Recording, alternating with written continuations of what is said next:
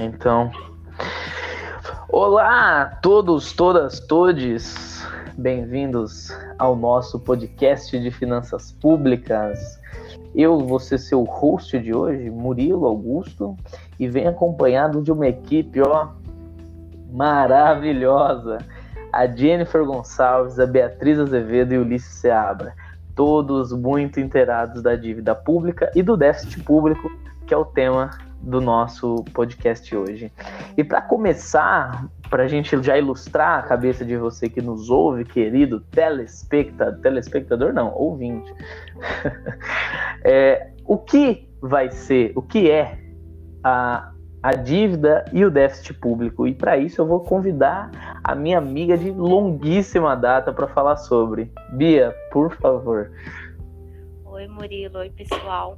Então, o déficit público, a gente normalmente define ele, né, como quando as despesas do governo, elas são maiores que as receitas do governo. Então, assim, o dinheiro que entra para o governo, ele é menor do que o dinheiro que o governo está tendo que repassar. Isso, claro, em uhum. termos bem simples, né? A gente tem que analisar outros, outros temas também, como o impacto que o déficit anterior, dos anos anteriores, tem sobre o déficit atual, é, todas as taxas, a dívida interna, externa, tudo que pode influir sobre o déficit, mas basicamente ele é quando as despesas são maiores que as receitas. E a dívida pública, ela, ela é uma forma assim de se pagar, de se sanar esse déficit público ela é uma dívida contraída pelo Tesouro Nacional e também parte do refinanciamento de dívidas anteriores que não conseguiram ser pagas. Ela pode ser classificada de duas formas, né? Pela sua forma ou pela sua moeda. A moeda, ela pode ser classificada como interna ou externa, dependendo se a moeda é de circulação no país, no caso do Brasil, né, o real, não seria dívida interna, e a externa seria moedas estrangeiras. Normalmente é utilizado o dólar norte-americano, né? E a outra dívida, que seria de acordo com a forma dela, ela seria mobiliária ou contratual, que seria através de títulos públicos emitidos ou contratos celebrados. Essa parte da é muito interessante isso, a questão da divisão da moeda, né? Que a dívida pública brasileira, que é uma coisa boa, ela é a maior parte em real, né? A dívida externa ela não é tão grande assim, comparado no montante da dívida total, ela não é tão grande assim, né? O Murilo acho que sabe a, enquanto que está a dívida pública agora em relação ao PIB, tinha chegado em 90% esse ano, né, Murilo? Alguma coisa assim?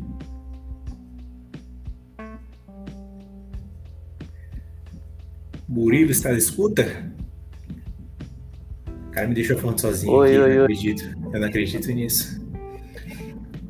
Porque eu sei que eu sei que a dívida pública total tinha chegado questão, quase em 90% do PIB, né? Nesse ano de 2020. Você tá me escutando, Murilo? Oh, peço perdão, meu querido. What Ah, happened? E não é a melhor de todas. Ah, esse é o problema, né, cara, do EAD. Da nossa vida é tudo esse. É, Você ouviu o que eu falei, que eu tava falando? Ouvi, ouvi. Ouvi não consegui responder até para você em números exatos que a nossa dívida hoje gira em torno de 86,7% do nosso PIB aí. São 5,17 trilhões que foi esse levantamento em maio, foi feito mais ou menos, mais próximos assim dos dias de hoje. A gente ainda tem que esperar esse, esse recálculo, mas em Isso. maio ela subiu 1,61% desse em cima disso. E você sabe de quanto disso que é em questão de dólar, de dívida externa?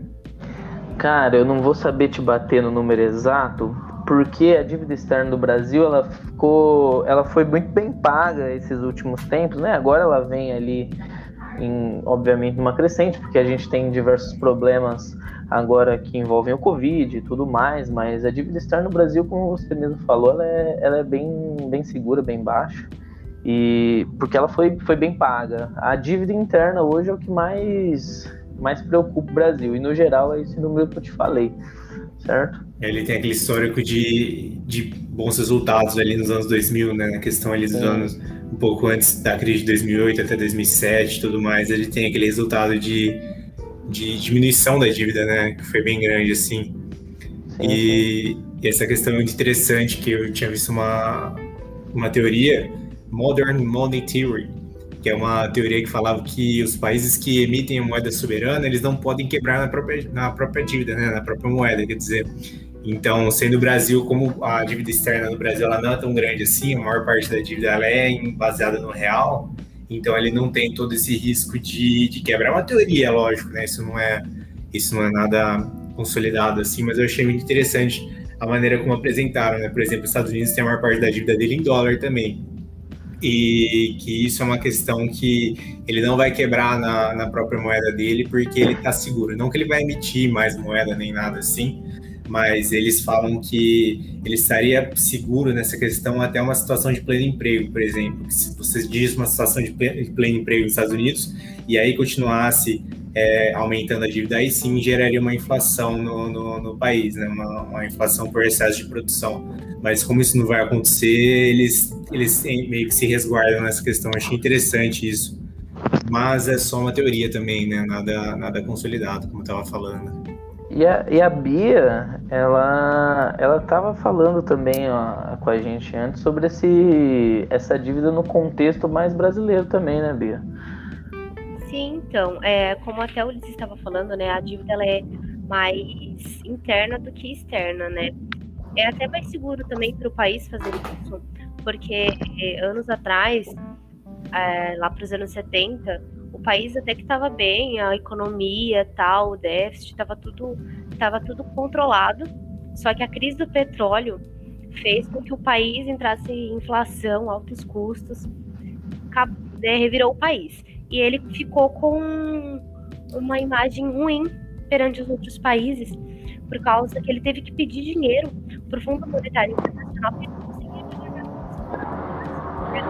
Então, eu acho que essa dívida ser mais interna é uma segurança também para ele, se houver necessidade de fazer empréstimos com outros países, ele ter, entre aspas, assim, uma credibilidade, né? Porque quanto menos dívidas ele tiver com outros países, menor vai ser a inadimplência do país, né? E futuramente isso pode ser bom caso haja uma necessidade, que nem agora em pandemia, nada, nada é certo, a gente fica nesse cenário assim, de incerteza, né? E numa necessidade, o país não vai ter os, todos os outros países virados né, para ele, não querendo firmar nenhum tipo de negócio com ele. É, isso cai muito naquela questão de, de classificação de risco, né? Que isso melhora o rating do, do país em agências de classificação de risco internacional. E quanto melhora o risco, melhora o investimento, né? Porque acho que o país que o país que se divide muito em, em moeda estrangeira, ele, ele aumenta muito essa questão do risco dele de investimento, que não atrai, né, que repele o investimento estrangeiro, que é uma coisa muito importante para o desenvolvimento do país de forma geral, né? Sim, até porque, né, o endividamento público ele tem a justificativa de melhorar a vida da população, de Sim. suprir os déficits, né, e tal. Então, assim, é, se o déficit, ele, perdão, se, a, se o país não tiver, assim, uma boa imagem com os outros países, quando ele precisar fazer um empréstimo, alguma coisa, os países vão ter um certo receio de fazer, e quando fizerem os empréstimos, vão cobrar juros altíssimos, que vai prejudicar muito o país, né? Uhum. Sim, e é exatamente isso que você falou. A, a, o intuito da, da, da dívida é decorrente de, de melhoria, de investimento, né? De, de coisas que você tem para o país, assim, né? Então, por isso que falam que não é uma coisa prejudicial você ter uma dívida externa, né? Como até o Murilo, eu acho que ele talvez toque no assunto, em questão de, de países envolvidos que têm dívida externa muito grande. Dívida externa não, né? Dívida pública muito grande por, é. por questão disso, né? Porque são países muito desenvolvidos, né? Que prezam muito pelo. investem muito no desenvolvimento. Sim, então. Para a gente contextualizar o ouvinte e tudo mais, eu já vou dar uma explicada, uma, uma iluminada geral sobre esse contexto da dívida, tá? É, de acordo com o Tesouro Nacional, hoje, a maior parte da dívida pública que vai vencer, ela é paga por uma nova dívida. Então, essa dívida, ela é refinanciada rolagem da dívida. Murilo, desculpa te interromper, mas seu microfone tá um pouco ruim, cara. Acho que a gravação tá. Ah, eu imagino, cara. Você consegue? Porque ele dá uma melhorada e depois ele dá uma piorada, assim. É, aí não dá pra entender muito bem. Você acha que você consegue estabilizar ele aí? Espera agora? Tá. Vai, vai falando que eu acho que tá melhor, é.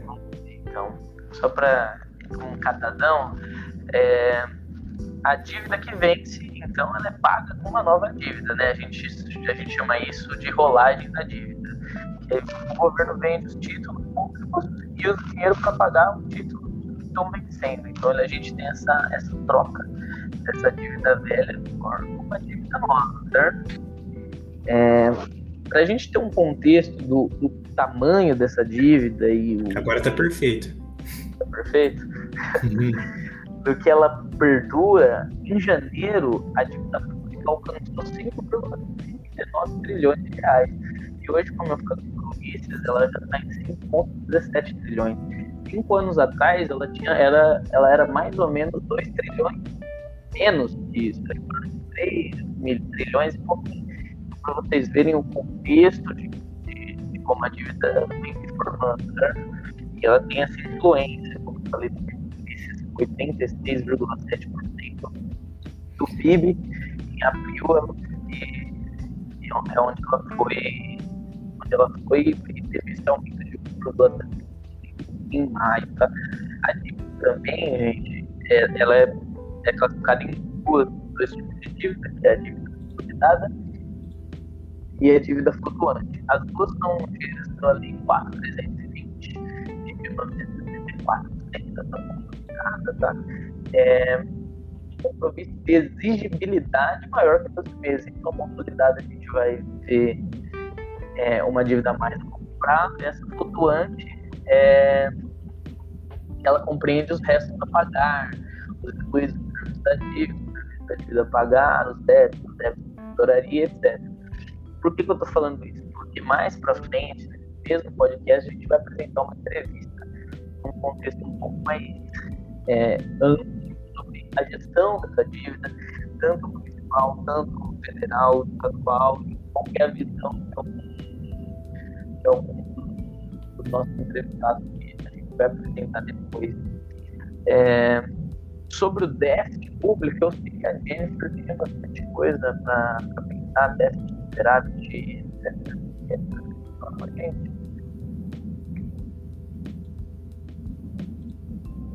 Talvez não. Desculpa, Murilo, o que você falou agora? É que eu ia questionar a Jennifer sobre o superávit, o. Nossa, o... do nada ficou perfeito o microfone de novo. Por isso que eu perguntei, não tinha entendido. Quando ele, quando ele vai falar uma coisa assim, só, só conversar com a gente, funciona. Funciona. Importante o negócio para. Você estava falando sobre, sobre a questão da, da rolagem da dívida, isso é exatamente como uma pessoa inadimplente vive também, né? Ela uhum. cria novos empréstimos, você, você tem uma dívida grande que vai vencer, você vai lá e toma um outro empréstimo para pagar o que venceu, para você ficar com o novo pagando novo, e assim vai, né? Entendo, é assim. E, e a dívida ela tem várias subclasses, né? Ela tem a dívida interna que a gente falou, tivesse é, tem as operações de crédito, a gente também tem implicatórios da dívida, então as dívidas resultantes das decisões judiciais que transitam e julgada em valores superiores a 20 salários pela lei 3734 de 2010, certo? Então, são, são coisas que elas fazem parte da gente como fórum, para entender como a gente funciona de diversas formas. A gente também tem que olhar para o lado de receita, de paga, déficit, superávit, como essa dívida influencia isso. Gente. É...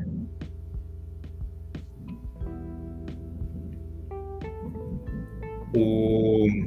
Uma coisa que eu queria falar também, essa questão que acho que você também já tinha tocado nesse assunto, Maria a questão de como a dívida ela é como a dívida pública no total ela é variável, né? porque ela pode tanto diminuir quanto aumentar muito em um ano, assim, não por questão de não por questão de investimento, de questão de pagamento de dívida, né? É, porque os vencimentos chegam, as coisas chegam, por exemplo, é, a emissão de título público que o governo emite para financiar. Quando vence um, são todos eles são demarcados, né? E quando vence essa data desses títulos, todos eles são pagos, então, por consequência, toda essa faixa da dívida pública é liquidada. Então, a, a, a, a dívida diminui muito por consequência disso, né? Por vencimento. Isso é um exemplo só, né? Tem diversas outras situações que acontecem isso, mas isso é um exemplo muito bom. Você compra hoje, ah, vou investir meu dinheiro, compro mil reais de títulos públicos, vão vencer em janeiro de 2022 isso aí entra para dívida pública, né? O, o governo está me devendo os meus mil reais com juros que vão ser pagos, chega ali em janeiro, 1 de janeiro de 2022, eles vão me pagar e isso já abate da, da, da dívida pública, e não só comigo, né? Como é, um, é uma data fixa, então, todo aquele hall de, de, de, títulos públicos emitidos pelo governo são pagos e são abatidos da dívida. Então, esse é um exemplo por, que, de diminuição é, constante né, da, da, da, dívida pública, por exemplo. Sim, sim. E pegando seu gancho, Liz, é, é isso que é o custo da dívida pública e sobre a rolagem. Você pegou esse gancho, vou complementar. É, o custo da dívida pública é exatamente esse juros sobre título. É, existem diversos exemplos em cima é, de como funciona, mas para a gente entender melhor, né? se você pegar mil reais, você empresta, prefere pegar isso hoje ou pegar depois de um ano? E a gente, a gente vai pegar mil reais hoje, mas você prefere então mil reais hoje ou mil e reais daqui a um ano? Já é uma decisão mais difícil. É assim que a, que a dívida pública funciona. Sobre o tesouro, sobre a venda de títulos, sobre esse tipo de coisa. Esse é o que cai no custo da dívida. É, uma dinâmica muito grande, né? Uhum, sim, com certeza. Porque aí não tem. A gente pensa isso de forma, às vezes, normal, mas como eu falei, a dívida de 5 trilhões de reais de dinheiro. É, não é, não é como a gente vê exemplo fora, é, os Estados Unidos e o Japão, eles têm 100% da dívida em cima do seu PIB. Perfeito, é. Isso, isso faz, isso não quer dizer que o país, ah, o país é afundado, é nativo disso. É, é a forma que o país gera sua dívida, sabe? Ele tem que saber gerir sua dívida. E aí a taxa de juros entra, e como gera também essa essa taxa de juros da Selic, que faz com que os precatórios que você tem que pagar, o, os títulos que você tem que pagar, quanto você vai pagar por eles, entendeu? Então são coisas que a gente deve colocar em pauta para esse debate do, da dívida. Porque é a gente emprestando dinheiro para o governo não só a gente, como diversas outras áreas da, da sociedade, certo? Perfeito, é. E, e toda essa dinâmica de, como eu falei, né, são diversas coisas que entram nessa questão, mas todas elas visam, né, elas, como a Bia falou, todas elas visam a questão do investimento no, no, no, país, né? Só que é muito fácil você perder o controle disso, né? Você é, ter uma, uma dívida além do, do, do, aceitável. E é por isso que, que criaram os artifícios, né, para ter esse controle da dívida pública também. Que isso entra muito na questão da lei da responsabilidade fiscal, né, que ela fixa limites para o endividamento da União é, não só né, em todos os aspectos de municípios, estados e da União como, como um todo, né? Que você tem que ter essa. É realmente isso, né? Responsabilidade fiscal. É, os governantes têm que indicar a fonte de receita para cada despesa, para tudo que eles forem fazer, para ficar tudo bem organizado e bem planejado, né? E aí, dentro disso, entra toda aquela questão do plano plurianual, da lei de diretrizes orçamentárias e a lei orçamentária anual, né? O LOA. LOA, o LDO e o PPA. Que cada um deles, todos eles trabalham juntos, né? É tudo, é tipo, tudo um, um catadão de uma coisa dando a mão para outra ali, porque é como eles, eles acharam uma forma de, de harmonizar tudo isso, né? O plano plurianual, por exemplo, é um, um plano, assim, vamos dizer, de médio prazo, né? Que ele prevê coisas de porque a, a, o tempo dele, o, a, validação dele é para quatro anos, né? Seria um governo, um governo federal, uma gestão, né? Um, um período que ele visa o quê? Projetos grandes, né? Grandes, que seria um plano de governo do, do que está eleito, né? Realmente aquelas grandes obras e tudo mais. Então, mas como isso é uma coisa de médio prazo, vamos dizer assim, médio longo prazo, quatro anos, são os grandes projetos, e aí os outros, as outras duas elas vêm para complementar isso, né, para estabelecer isso por, por períodos menores. A lei de diretrizes orçamentárias, por exemplo, ela se baseia no plano plurianual e serve como um reajuste anual das metas, né? Então, questão, por exemplo, de ajuste de salário mínimo é acertado por conta disso, né? Porque você tem um macro e você tem um menorzinho, né? O LDO que ele vai acertando ano a ano ali o que, que vai ter que ser feito, como que vai ser feito, de onde vão vir esses recursos, de onde vai ser essa arrecadação e tudo mais. E a lei orçamentária anual, ela se refere realmente ao ano vigente, né? A estimativa de receita e a fixação de despesas que o governo vai ter naquele ano vigente que vai entrar que é a lei que ela é aprovada, acho que até 15 de, 15 de abril, alguma coisa assim, que o presidente tem que assinar é, para aquele exercício, né? E é. que ela define como serão os gastos e recursos de cada, de cada ente, né? De como, de como serão a arrecadação e os gastos dele e estabelece o, o orçamento, né? Com os limites e os gastos estabelecidos para cada um deles. Então é isso. Ele estabelece isso de forma percentual também, de forma de gatilhos também para a questão do orçamento dos gastos, que se eles atingirem um determinado percentual, é, aquilo lá já serve como gatilho, como assim, como que bloqueia gastos de ah, gasto com pessoal, gasto com pessoal chegou a tantos por cento do, do, do, do que estava orçado. Isso aí já gera um gatilho que impede a perpetuação para não ter exatamente essa, esse acúmulo da dívida, né? Porque não seria só um setor. Então tudo tem que ficar bem travado, tem que ficar bem delimitado para você não ter esse descontrole total da, da, da dívida pública, né? Tem que ficar pelo menos dentro do que é aceitável ali, porque é isso que a gente vem falando, né?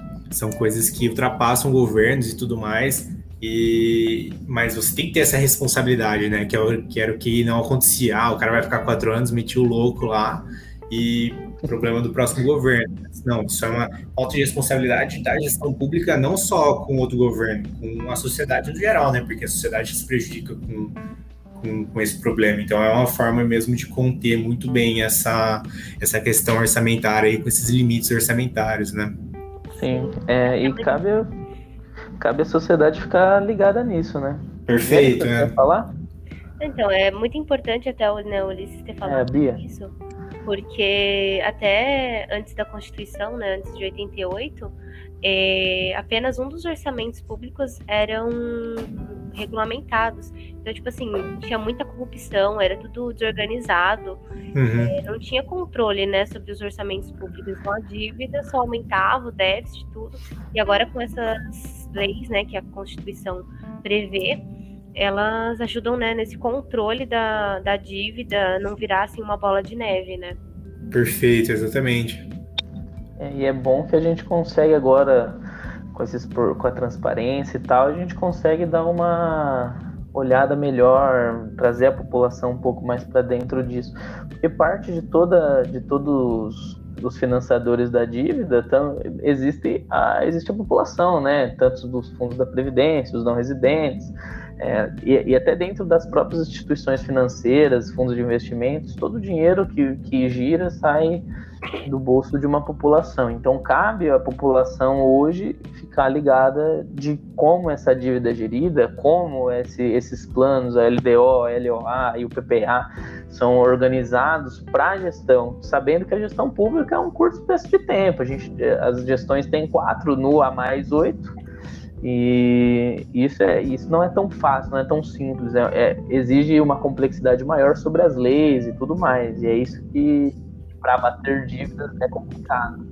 E cada um, cada gestão toma os seus lados. Perfeito, isso mesmo.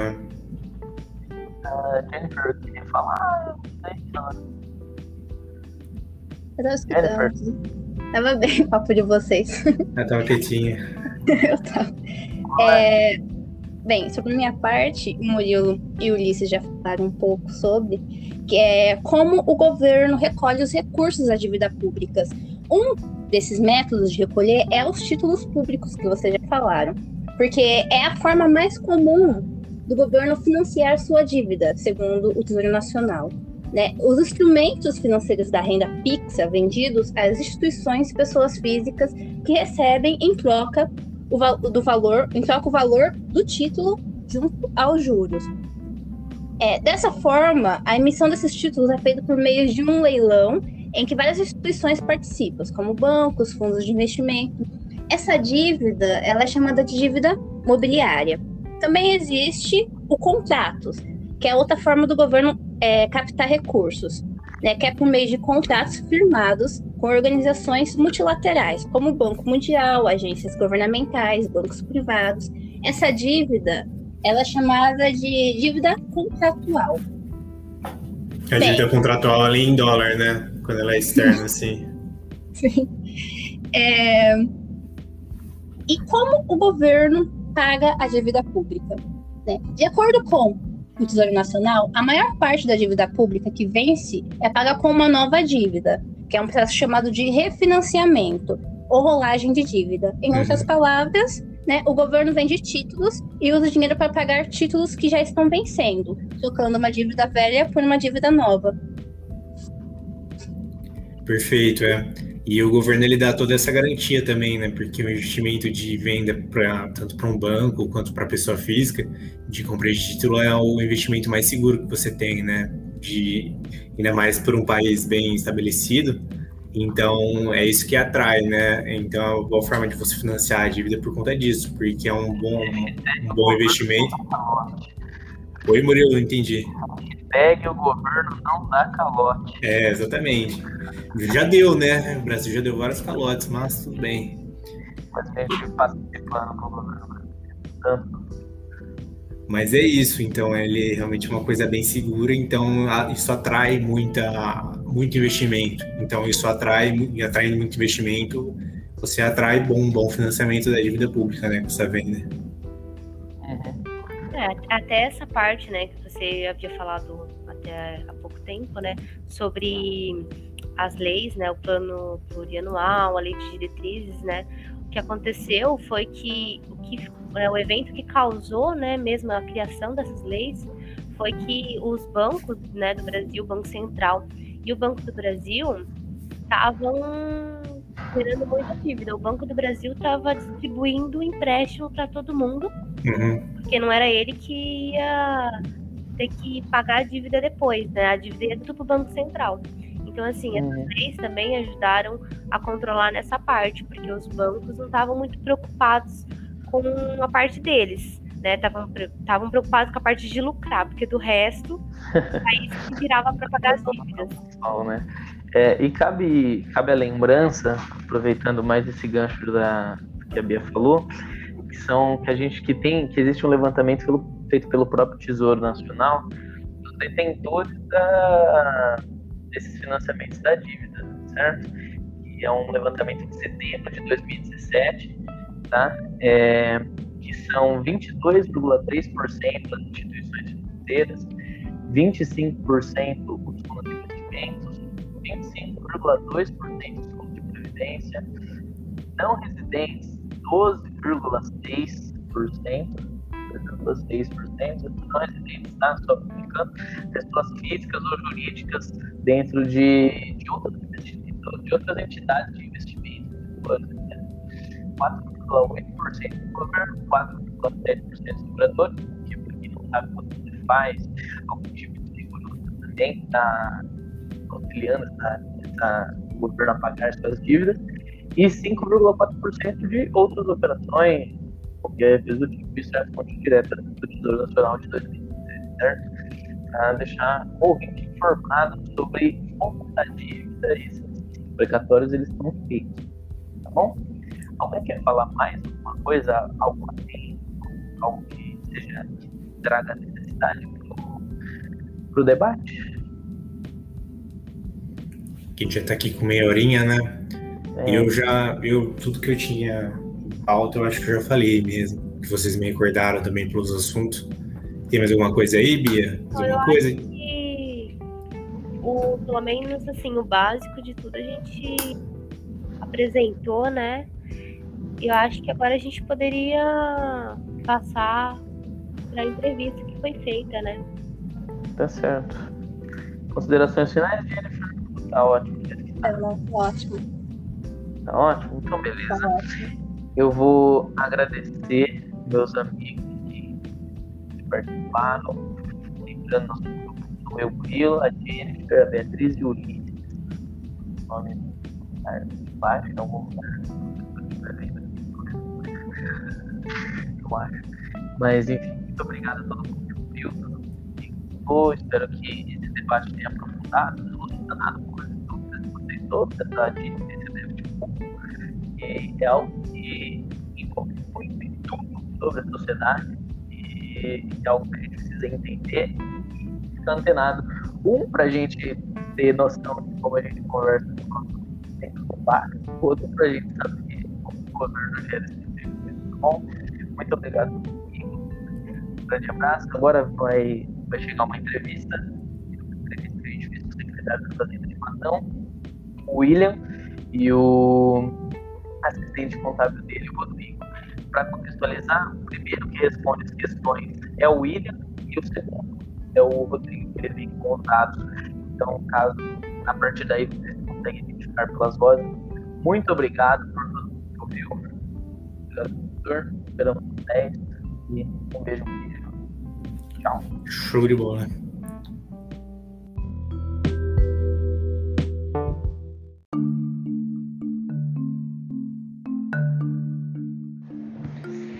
Então a gente está aqui com o secretário da Fazenda da cidade de Matão e o assistente contábil Rodrigo e o secretário o William.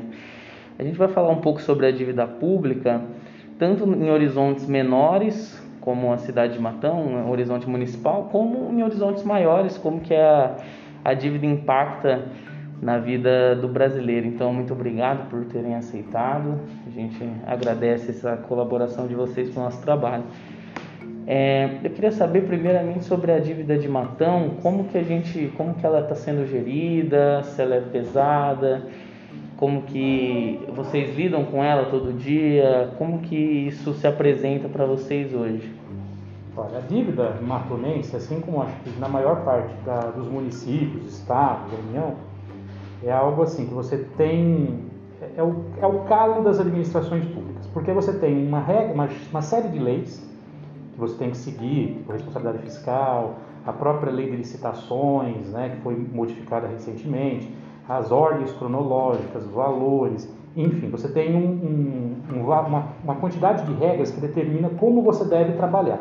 Diferentemente de você ter uma administração pública, pri, desculpa, privada, que na administração privada você vai gerindo da forma que mais lhe convém. Né? A administração pública ela tem os seus limitadores, que são as leis.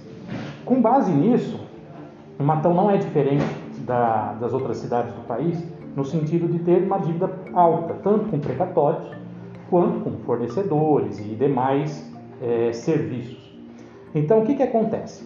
Um, a questão da gestão da dívida pública é onde você consegue ter ali o, a, a, forma, vamos dizer, a forma como você gere ela é como você vai ter recursos para a gestão atual. Então, por exemplo, nós temos um, um saldo de precatório milionário e isso é obrigatório a pagar. Então, nós temos que ter no nosso planejamento esse valor. Sabemos que esse valor não está disponível.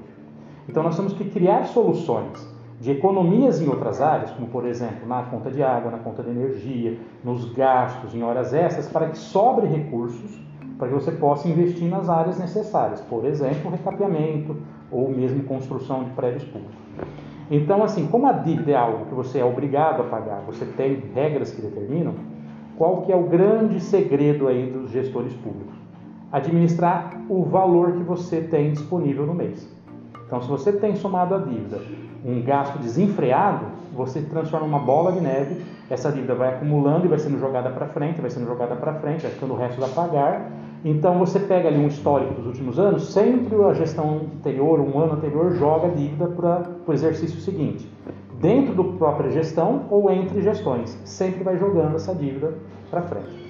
Então, qual é a grande questão hoje, desafio nosso e das maioria das cidades? Equalizar essas dívidas a ponto de matar elas, ou pelo menos deixar de uma maneira que seja pagável, para que você consiga administrar.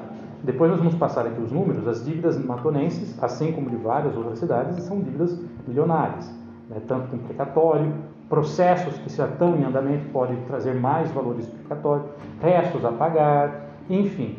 Ah, todo esse conjunto de, de, dívidas, a gente não fala nem que é, que é má gestão, não é isso.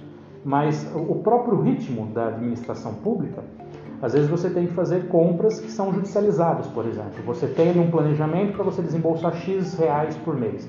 Chega três, quatro ordens judiciais, você é obrigado a fazer aquele gasto que não estava planejado. Isso, falei três, quatro de maneira genérica, porque às vezes vem vários, valores altos. Licitações, por exemplo, tem coisas que você é obrigado a ter. Merenda você tem que ter, transporte escolar você tem que ter, coleta de lixo você tem que ter, e tudo isso gasta-se muito dinheiro e a arrecadação ou a transferência que vem dos outros entes para você manter esses serviços é inferior. Então, por exemplo, se você pegar merenda escolar, a média anual é de 10 milhões. Desse valor, 50% praticamente é dos cofres públicos municipais. Você pode deixar de pôr merenda na escola? Não. O que você pode fazer? Tentar criar soluções ou licitações que você consiga baratear, mas mesmo assim você não vai baratear tanto. Então, tudo isso contribui para que você aumente a dívida do, do município. Na atual gestão, o que, que nós estamos criamos como uma estratégia visando essa dívida e esse histórico? Então, nós iniciamos primeiro a gestão com poucos cargos de confiança, para enxugar o máximo possível a máquina. No segundo momento, cortamos contratos ou reduzimos contratos que a gente não é que eram desnecessários, mas é que poderiam ser otimizados. Então nós cortamos contrato de terceirizados, o mais caro mantivemos o mais barato. Nós diminuímos a quantidade de terceirizados. Tinha veículos que eram contratados terceirizados, a gente cortou 60%, manteve só o necessário. É, contratos de assessorias que não eram tão efetivos foram cortados. É, licitações maiores foram readequadas para assim valores menores ou menos quantidades. As horas extras estão sendo gestadas, as compras estão sendo mais focadas e direcionadas. Então, para que isso? Para que a gente consiga trabalhar essa dívida já existente, então equalizar a dívida que já tem. Então, como que a gente vai fazer? Economizando para a gente poder pagar essas dívidas, para que a gente interrompa esse ciclo, essa bola de neve. Então, assim, vai acabar de um ano para outro? Não mas ela vai diminuindo e perdendo a força. Então, se cada um, no seu momento, fazer essas contenções, ela vai perdendo esse valor, esse, esse volume, e ao longo dos anos ela vai diminuindo é, tanto em tamanho quanto nos impactos que ela gera. Então, o grande desafio esse ano é segurar essas contas para diminuir o impacto dessas, desses restos a pagar e de todas essas dívidas. Claro que tem aqueles que a gente não controla, como os precatórios, mas a gente vai ao longo do, do tempo a gente vai conseguir é, equalizar essas dívidas. É, basicamente essas dívidas públicas, né, que o William está comentando, ela é, ela é subdividida em dois pontos. A gente trabalha com a dívida fundada e com a dívida flutuante. A dívida fundada é o quê? É o que ele citou em alguns, alguns cenários aí, que seriam os precatórios, os parcelamentos junto ao Fundo de Garantia, INSS, FASEP e também as operações de crédito que o município faz para investimento. Uh, com relação à dívida flutuante, seria basicamente os restos a pagar, que a gente já vem trabalhando, né, William, nessa negociação, é, e a gente quer ver se, pelo menos com relação à questão dos restos a pagar, que é a dívida flutuante, o cenário é para a gente conseguir sanar esse cenário em 60 meses, tá? Então são 5 anos aí. Agora, com relação à dívida fundada, é mais complicado a gente zerar essa dívida fundada, por quê? Porque além dos parcelamentos que nós temos é do, do INSS, Fundo de Garantia e PASEP, né? Os precatórios que são constantes, né? E com relação a esses precatórios, para que a gente consiga é, reduzir é, realmente a questão de precatórios, teríamos que mexer em algumas é, questões legais junto ao Departamento de Recursos Humanos, né? Modificando algumas leis para poder é, é, é, conseguir deixar mais rígido esse processo para que as pessoas não entrem é, com o processo e ganhem facilmente na justiça esses recursos financeiros. Mas é assim, eu acho que dois pontos que nós temos que deixar claro dessa subdivisão é a dívida fundada e a dívida flutuante. Dívida fundada, longo prazo, dívida flutuante, curto prazo. Tá? Entendi, certo. E dentro dessa, complementando o que o Rodrigo falou, a gente está fazendo ainda um estudo, inclusive na terça-feira passada nós tivemos uma reunião com a, Ministério Público a respeito dos cargos e salários da Prefeitura. No, claro, esse ponto da dívida, da gente, a gente querer verificar quais são os pontos que geram, por exemplo, processos, isso vira um precatório. Então, por exemplo, na nossa lei tem uma brecha que pode ser possível gerar um precatório no futuro. Então, nós temos já os procuradores que estão analisando isso para tentar corrigir. Nós iríamos demorar um pouco mais de tempo para poder analisar tudo isso. Mas aí, voltando ao que eu falei da promotoria, nós tivemos uma reunião com o Ministério Público semana passada e, motivado por uma legislação do ano passado que cortou cargos de confiança da Prefeitura, nós vamos ter que fazer essa reestruturação agora, este ano. Teve que ser adiantada. Então, muitos desses pontos que geram precatórios e que aumentam a nossa dívida pública, né, no, no caso de longo prazo, nós já vamos pôr é, esses pontos na nova legislação. Então, corrigir alguns pontos da legislação que. Claro que a gente já conseguiu dar uma boa limpada ao longo dos anos, mas sempre tem ou surgem novas, é, novas veias ali que é possível de fazer algum tipo de processo e a prefeitura acaba perdendo, né, pra, a maioria dos casos porque a pessoa, quando entra, realmente está descumprindo alguma regrinha. E a gente está tentando trabalhar nisso para, primeiro, ficar dentro da lei e, segundo, para evitar que essa dívida aumente mais ainda. Rodrigo, você tem o valor aí do, do, do precatório, sobre essa noção? Nosso estoque está mais de 70 milhões, né? Isso. Hoje, assim, eh, os precatórios, se a gente trabalhar, tem dois regimes, né? O regime especial, que é alimentar. Eh, em maio, nós estamos em 48 milhões e 200 mil é, e regime especial não, não alimentar, nós estamos em 6 milhões 695 mil. Então, aproximadamente aí 55 milhões de reais. Hum. Isso é fora os precatórios que estão vindo, que a gente vai dar entrada ainda é, neste exercício, entendeu? Hum. Então, provavelmente a gente deve chegar com a dívida de precatório esse, esse ano provavelmente deve chegar em torno de 70, 75 milhões de reais. Entendi. Esse ano nós conseguimos, nós tivemos nós já pagamos, né, até o mês de março, eram era em torno de 960 mil reais por mês. A partir daí foi para caiu para 600 mil reais por mês. E em março também nós pagamos um valor de, de 7 milhões e meio, que eram precatórios antigos. Então só esse ano já foi pago mais de 10 milhões de reais em precatórios que são bem essas dívidas. E aí aquilo que eu falo, isso que gera um problema para a administração. Por exemplo, imagine a administração pública se não tivesse essa dívida de precatório. Você teria até o mês 6 mais de 10 milhões de reais disponível para fazer qualquer tipo de investimento. Então, por exemplo, você poderia construir um teatro, você poderia fazer um recapeamento, você poderia comprar mais é, equipamentos para a prefeitura. Então, são 10 milhões de reais que foram pagos, claro, de maneira justa, porque passou por um processo judicial, mas por uma dívida, porque simplesmente foi descumprida alguma lei, descumprida alguma regra, que gerou um precatório. Então é esse tipo de ação que nós estamos querendo corrigir. Claro que esse impacto disso vai ser para frente, né? Então o que já foi, que é esse estoque que vocês viram agora os números, vocês ouviram, uh, nós vamos, as ações que nós vamos fazer agora vai refletir nos futuros governos, né? Não, às vezes não vai nem pegar a nossa gestão. Porém, é, é, um passo necessário. A gente tem que estancar essa sangria. Volto a dizer, mais de 10 milhões de reais esse ano que poderia ter sido investido em qualquer coisa. Vou dar um exemplo, o que eu falei agora há pouco.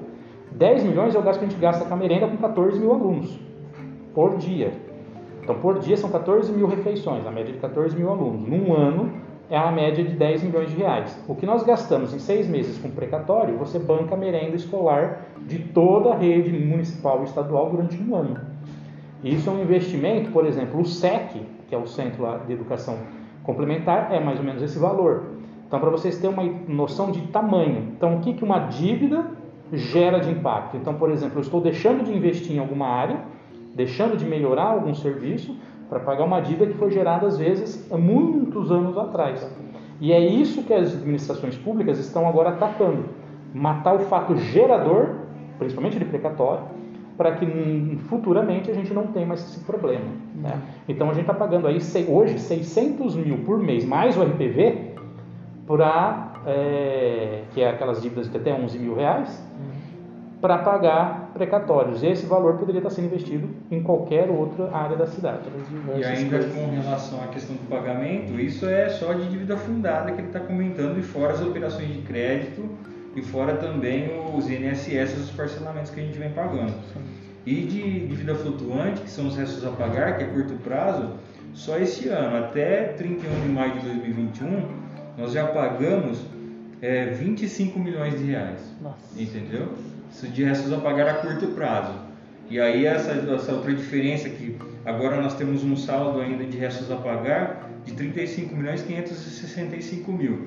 Que esse valor ele vai ser é, dividido em 60 meses aí para a gente poder zerar o estoque da dívida flutuante. Né? Uhum. Somando esse que eu falei do precatório, mais esse dado que eu colocou dos 25 milhões, olha só, são 35 milhões em seis meses pagando dívida. É. Dívidas que não foram pagas no momento ou foram geradas em algum momento, como os precatórios. Então, por isso que é pertinente esse trabalho de vocês, no sentido de analisar a dívida pública. Porque não é só o fato de você ter a dívida e pagar, mas o impacto que ela gera. Você teria aqui, por exemplo, só na abertura de Matão, 35 milhões disponível no caixa para investir na cidade. Para você fazer tapa-buraco, para você melhorar, por exemplo, um sistema de iluminação, construir uma praça, né? ou mesmo dar capacitação para os funcionários, criar programas até de transferência de renda, de, de alimentação, enfim, são um valor muito grande que você tem aí desprendido em seis meses aqui, né? é, que poderia estar sendo aplicado em outra área e que foi pago em dívidas. Ainda que pelo nosso formato de gestão que nós estamos gerindo agora, né, a nossa forma de pensar, nós queremos zerar essas dívidas, pagar essas dívidas, justamente para encerrar esse ciclo da, dessa bola de neve. Hum. Claro que isso não, não sei se vai ser possível dentro desses quatro anos, que é algo histórico, mas pelo menos amortizar o máximo possível é o nosso intuito. É, muito do que a gente pensa também, que a gente pensa não, do que a administração pública é, essa, esse pequeno, esse curto espaço de tempo, pode ser que venha a ser um, esses quatro anos, que a gente não sabe se vai ter próxima gestão, é, é um curto espaço de tempo que não dá para resolver tudo de uma vez. Então a, gente, a administração pública tem esse poder de tentar fazer, mas com, juntando isso, olhando hoje em, em âmbito nacional, o Brasil pelo que as minhas pesquisas bateram, hoje 86, mais ou menos 86% do PIB do Brasil é em dívida. É, são 5,17 trilhões de reais em dívidas do Brasil. Existem países que passam até os mais desenvolvidos, como os Estados Unidos e o Japão, que têm mais de 100% do seu PIB em dívidas. E essas dívidas, às vezes a gente imagina que sejam de todo ruim, mas essas dívidas também elas auxiliam a população que investe também no governo, né, com o tesouro, que você pode investir nesses títulos, né? Sobre essa dívida nacional, existem formas diretas e rápidas de amortizar ela também? Olha, toda dívida, agora assim, entrando nesse âmbito nacional, eu vejo da seguinte forma elas não foram criadas rápido, com pouco tempo, faz muitos anos que vem sido criado. É, aquilo que eu falei para o município, você pode aplicar para o Estado e para a União. Enquanto não tiver alguma ação de cortar o ciclo de criação dessa dívida, então achar o problema e realmente atacar, porque às vezes isso é impopular, uhum. mas é necessário, porque senão você só está jogando o problema para o próximo, você está transferindo o problema para frente. E isso gera um impacto. Olha o que eu acabei de falar. Imagina que se matam 35 milhões de dívidas passadas que caiu agora, imagine no Brasil os dados que você falou, no mundo, no estado de São Paulo, no Brasil, em outros estados da União. Uhum. Ainda o estado de São Paulo é um pouco mais rico nesse sentido, né? mais não, bem mais rico.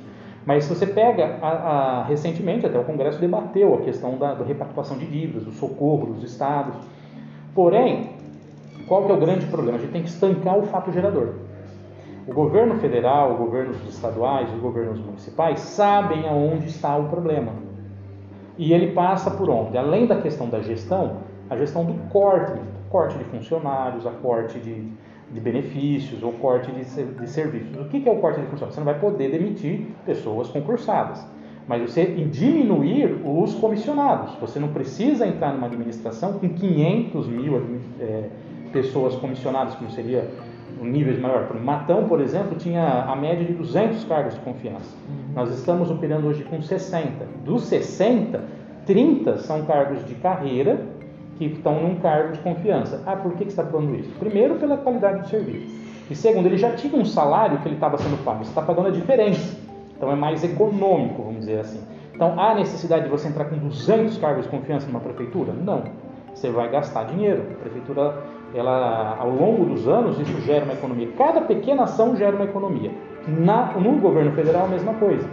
Então, se você conseguir fazer programas de recuperação, atualização de impostos, recuperação de crédito, né? ou mesmo cortar esses cargos, essas regalias, por exemplo, você pega assim, governo federal, tem muito, muita gordura com gastos assim, por exemplo, assessorias, com, por exemplo, é, transporte, veículo. Então, por exemplo, quando o ministro se desloca, a estrutura que, que acompanha institucional é cara, um presidente. Então, assim, existem muitos pontos que você pode enxugar. E a dívida, principalmente, que, você, que a União tem, é com os estados e com os municípios.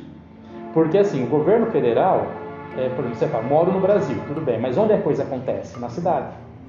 Aí, quando a cidade sofre um problema, ela recorre a quem? Ao Estado, o Estado, a União.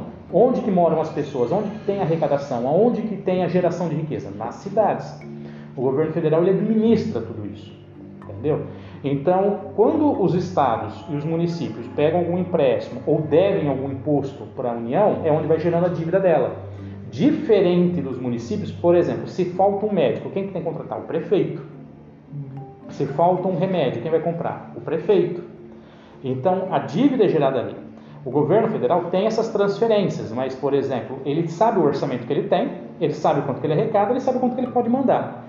Então, por exemplo, se vem uma ordem judicial, quem que o juiz encontra primeiro, o prefeito ou o presidente da república?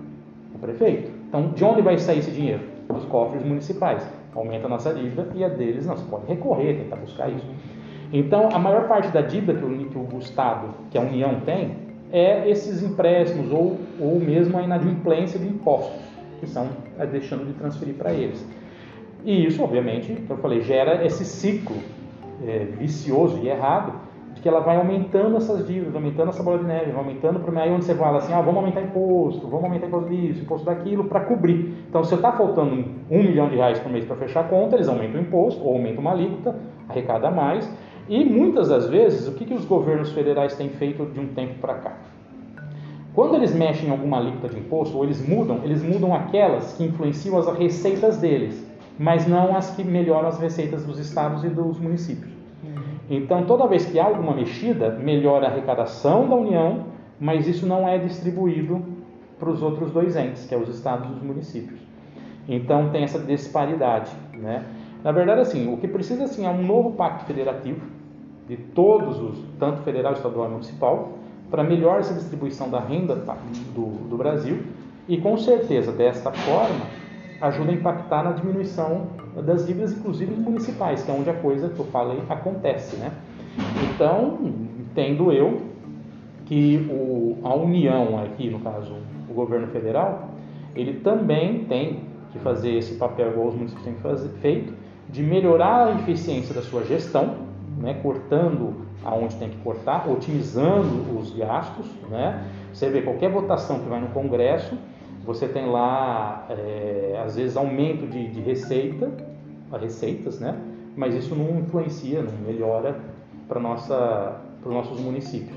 É uma pauta, inclusive, municipalista muito grande, há muito tempo tem vindo essa discussão, inclusive de repactuar dívidas, perdoar dívidas dos municípios, que ainda não aconteceu. Mas esperamos que algum dia aconteça. algum dia ela vem. É, e com relação a essa questão que ele está comentando mesmo, é justamente as reformas, né, que eu acho que são interessantes de ser, serem feitas e até essa questão da, da redistribuição de renda, porque a partir do momento que você, vamos pensar numa reforma tributária, por exemplo, é, que é que essa guerra fiscal que a gente vive hoje, né? A gente vive numa guerra fiscal. Então, se a gente tem uma distribuição melhor, é, até com relação ao é, imposto, vamos supor um imposto único, que você consegue é, é colocar uma meta dessa distribuição, não tipo assim, ó, ICMS Estado de São Paulo paga 18, uh, Minas Gerais paga 11, vamos dizer assim.